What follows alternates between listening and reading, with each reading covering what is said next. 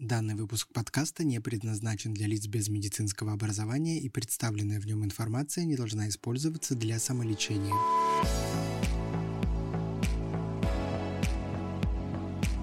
Дорогие друзья, я рад вновь вас приветствовать на нашем канале, канале Общества детских дерматологов. И э, сегодня я с большой радостью сообщаю вам о том, что, как и обещали, мы попросили Елену Александровну еще раз найти время, Елену Александровну Аравийскую, нашего уважаемого эксперта и э, специалиста в области терапии акне, продолжить начатую тему. И вот как и обещали, Лена Александровна опять в нашей студии. Здравствуйте, дорогая Лена. Здравствуйте, Николай Николаевич. Огромное спасибо за приглашение. У вас всегда поднимаются такие важные темы. Здравствуйте, дорогие коллеги. Ну вот и э, все коллеги начали нас э, терзать после первой нашей с вами встречи, задавать вопросы с нетерпением, э, ждать ответов э, на то, э, собственно, что мы анонсировали и обещали. А именно вопросы, связанные с правильным использованием наружных ретиноидов, подходом к нивелированию каких-то последствий использования этих препаратов. Ну и давайте с вами поговорим о том, как помочь пациенту, если уже что-то произошло, да, по какой-то неопытности, либо недостаточном правильном использовании этих средств, как из этого всего выпутываться. И вот мы с вами говорили о том, что, уважаемые коллеги, э, одним из ключевых препаратов э, для наружного использования является адополин. Мы знаем, что есть э, большое количество адополинов на нашем рынке, но вот один из любимых нами препаратов является клинзит С и клинзит, первый препарат комбинированный с клиндомицином, о чем мы говорили, второй монопрепарат. Мы поговорили о том, что этот препарат наносится один раз в день, да, и первый, собственно, и второй. И в первом нашем встрече поговорили об особенностях химической, так сказать, структуры и особенностях производства. И все-таки, Елена Александровна, какие побочные эффекты могут быть у препаратов ретиноидов для наружного использования? Чего нам опасаться и о чем нужно предупредить пациента. Ну, вообще это очень важно, потому что это наша ежедневная работа, правда же? Если наносятся ретиноиды, это все-таки вещества с кератолитическим эффектом, они могут обладать именно раздражающим действием. То есть возникает фактически простой контактный дерматит, э, который принято называть так называемый ретиноидный дерматит. Аллергические реакции, контактный аллергический дерматит бывает крайне редко. Вот если говорить о топических ретиноидах, то э, на моей практике ни разу не встречались э, такие пациенты, хотя некоторые больные и некоторые доктора как раз говорят о том, что это непереносимость. Нет, это только раздражающий эффект. Может быть, и сейчас это встречается реже, вот такое нежелательное явление, как обострение акне на фоне начала терапии что, безусловно, обескураживает пациента, потому что он говорит, вот я мажу, я ничего не пропускаю, а у меня появляется свежий элемент. И вот здесь очень важно вспомнить о технике исполнения. Очень важно а, поговорить с пациентом, обучить его, как все-таки правильно наносить препарат. А препарат наносится очень тонким слоем, наносится не втирая, вот это очень важный такой момент, и наносится полностью на все пораженные зоны, а не на отдельные воспалительные элементы, которые на данный момент не нравятся пациенту. Вот для того, чтобы избежать нежелательного явления в виде раздражающего действия, очень важно продумать так называемый базисный уход. Что это такое? Ну, собственно говоря, мы начинаем с того, что мы обучаем пациента, обучаем, как правильно умываться, и обязательно говорим о том, что есть базисный уход – это бережное очищение и бережное увлажнение. И если мы на вечернее время наносим а, препарат, который обладает терапевтическим эффектом, то с утра в качестве вот такого своеобразного противовеса должен обязательно идти препарат увлажняющий, а если это солнечное время или солнечный регион, то увлажняющий солнцезащитным эффектом. Именно вот такое равновесие создает возможность э, правильной переносимости, адекватной переносимости топических ретиноидов. Очень многие подростки допускают ошибку. Они продолжают использовать скрабы, например, при умывании, чего делать абсолютно четко нельзя, именно потому, что механическое отшелушивание может усилить раздражающий эффект ретиноида за счет того, что он просто лучше проникает. Это не нужно делать. А вот вы затронули еще такой важный момент про фотопротекцию. И э, ретиноиды и солнце очень часто задают нам э, коллеги этот вопрос. Нужно ли отменять, э, например, Э, наружный ретиноид в летнее время. Если, то как тогда быть с активностью, собственно, заболевания? Либо если нет, может быть, какие-то нужны дополнительные меры предосторожности. Есть ли фотосенсибилизирующий эффект у ретиноидов? И почему иногда возникают солнечные какие-то ожоги у пациентов, получающих ретиноиды и пребывающих на солнце? Какие рекомендации мы можем здесь дать нашим пациентам? Николай Николаевич, это очень актуальная тема, ведь все-таки все-таки наша страна такая огромная, и присутствует столько регионов с активным солнцем, мы должны это взять. Сейчас большое количество, он летает в Таиланд, понимаете, лето, да. лето э, круглый год у некоторых. Ну и потепление нас... климата да, тоже влияет да, определенным да, да, образом. И это не означает, что мы должны на время активного солнца, на время инсоляции э, исключать лечение. Вот этого делать ни в коем случае нельзя.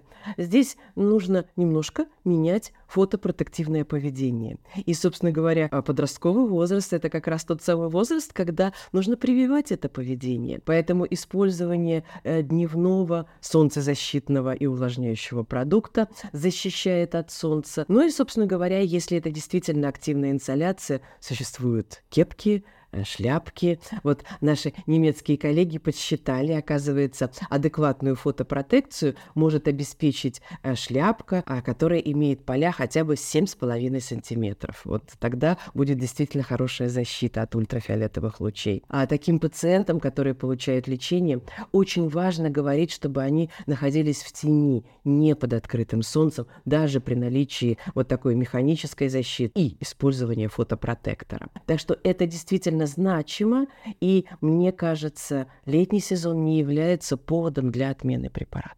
Понятно, очень это все важно, интересно действительно.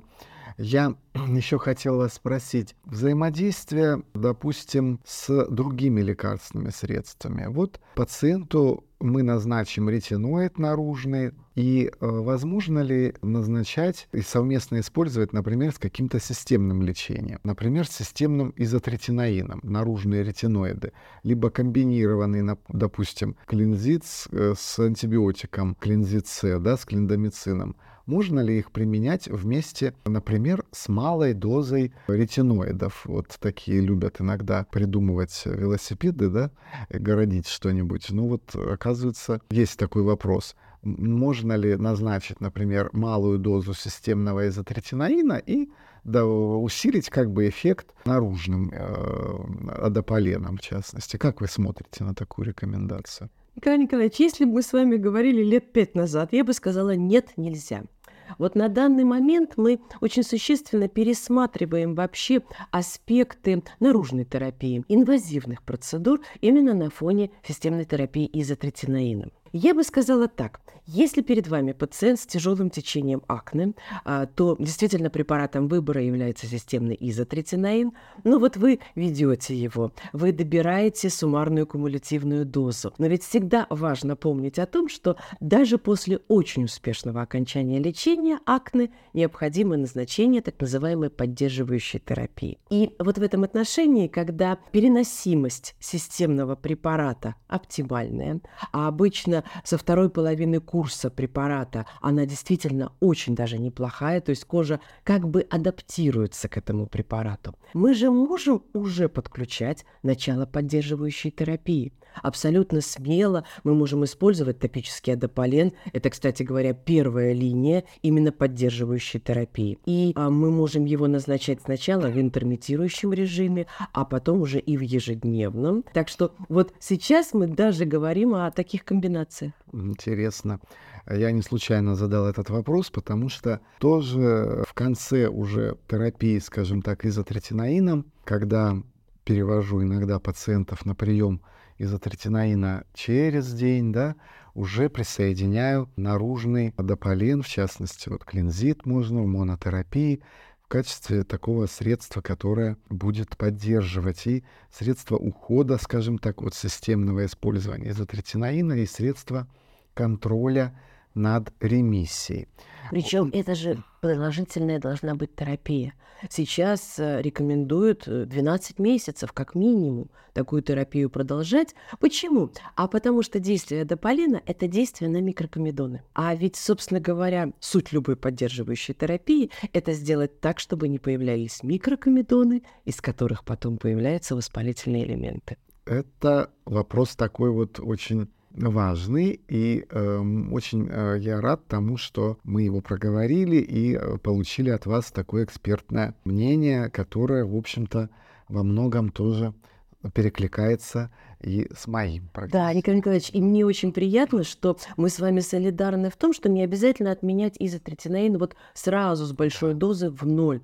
Мне кажется, таких нет доказательных работ, но абсолютно нормальным является ну, такое вот э, постепенное снижение дозы. Да. Еще один вопрос. Э, очень интересно.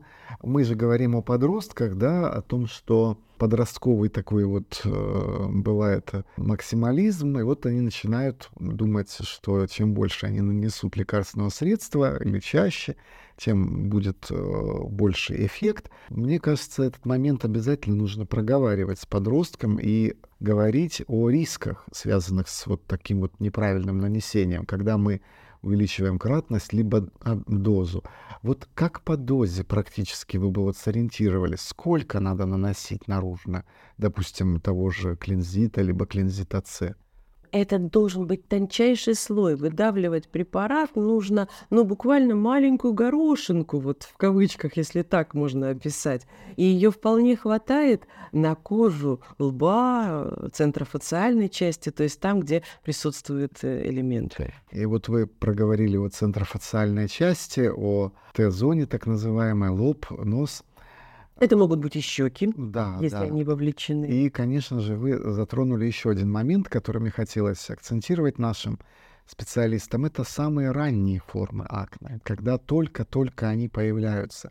Нужно ли прямо при первых уже проявлениях там этих комедоны, может даже какие-то единичные, прям сразу уже э, назначать какие-то средства по лечению акне? Может быть, можно опять оставить там я помню, умывание хозяйственным мылом с э, вафельным полотенцем, там в бане, э, выпаривание, косметологи с чистками. чистками.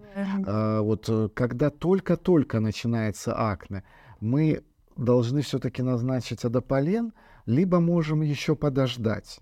Вот в этом отношении сейчас абсолютно четко наука стоит на том, а, что мы должны назначать лечение как можно раньше. Мы же говорим с вами о так называемых предподростковых или преадолесцентных акне, для которых характерно достаточно продолжительное существование а, комедонов, причем очень часто открытых, очень часто в центральной части лица.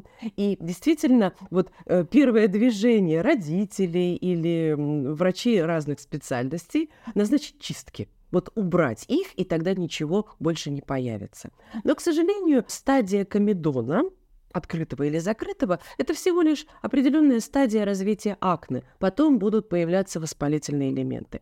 Так вот, именно для того, чтобы они не появлялись, необходимо непосредственно сразу после их э, возникновения назначать топические препараты. И в этом отношении, опять же, адополен является основным препаратом. Еще такой момент, как вот такое представление да, у подростка Значит, он использует наружное средство, и, в общем-то, больше мы ничего не должны делать. То есть он как бы основное лечебное средство получает, значит, он может, например, там не соблюдать диету какую-то, уход за кожей э, нерегулярный проводить. Но вот два слова все-таки о том, что если мы назначаем ретиноид монотерапии, да, но что мы еще, какие еще мы должны дать рекомендации, помимо, например, наружного адополена? Там, вот клинзит тебе на раннем этапе, так сказать, твоего акне. А что еще мы должны сказать нашему подростку уважаемому? Надо объяснить, что надо подстраховаться со всех сторон. А первое, действительно, это очень бережный уход за кожей с использованием средств дерматокосметики, то есть которая адаптирована для больной кожи, которая может нивелировать, уменьшить проявление нежелательного действия кератолитика ретиноида. Это с одной стороны. Причем очень важно два раза в день бережно кожу очищать средствами, которые включают синдеты. Ну и увлажнять тоже очень важно. То есть это часть так вот такого базисного ухода. А еще очень важно все-таки рассказать подростку о том, что может провоцировать развития акне. Это не только гормональные изменения. Есть еще масса внешних воздействий, которые могут влиять на тяжесть акне. Мы, например, совершенно четко имеем данные о курении. И вы знаете, у меня есть несколько пациентов, подростков, которые бросили курить именно после того, как мы с ними поговорили и объяснили, что на фоне курения акне э, протекает гораздо тяжелее. И вот это очень приятно. А еще а, очень важно помнить о том, что инсоляция также влияет, и нужно обязательно защищаться от солнца. Ну а еще, собственно говоря, о чем можно говорить? Правильное питание. Да, о диете. О диете, безусловно, потому что сейчас доказано, что диета с большим количеством быстрых углеводов влияет на себоцит, и он начинает активно продуцировать кожное сало. А диета, которая включает а, молочные продукты, причем обезжиренные или со сниженным содержанием жира, также влияет на себоцит посредством рецептора к инсулиноподобному фактору роста 1 и также влияет на продукцию кожного сала и обладает провоспалительным действием. То есть мы одновременно подростка приучаем к правильному питанию, и мне кажется, это тоже верно. Да, очень все это интересно. Вот еще один аспект наружной терапии акне у подростков, который мне хотелось бы сказать обсудить. Ну, мы так привыкли, как-то и учились так, что вот один пациент, один диагноз, да, и думали всегда вот акне, и, собственно, мы об акне говорим. Если ретиноиды обладают э, такими, скажем так, кератолитическими свойствами, раздражают немножечко в начале э, лечения, пока кожа не будет приучена к этому. Если мы видим, например, пациента с сопутствующим атопическим дерматитом, пациента-аллергика, пациента, э, может быть, с чувствительной кожей, да, и не аллергика. Как мы подростку вот с такими особенностями, например, вот там блондины, да, с первым фототипом да. кожи, которые очень реагируют на любые средства раздражающего действия э, по-особенному, да. Как э, здесь мы э, назначим, вот, например, тот же клинзит, э, либо клинзице, несмотря на то, что мы проговорили, что это инновационный достаточно препарат, который заключен в микросферы и имеет такую высокую биодоступность, там микрогубки, препарат один раз в день наносится, и он имеет такое замедленное высвобождение за счет особенностей технологических, э, которые были применены в производстве этого э, средства. Если у нас есть такая, скажем, особая категория пациентов.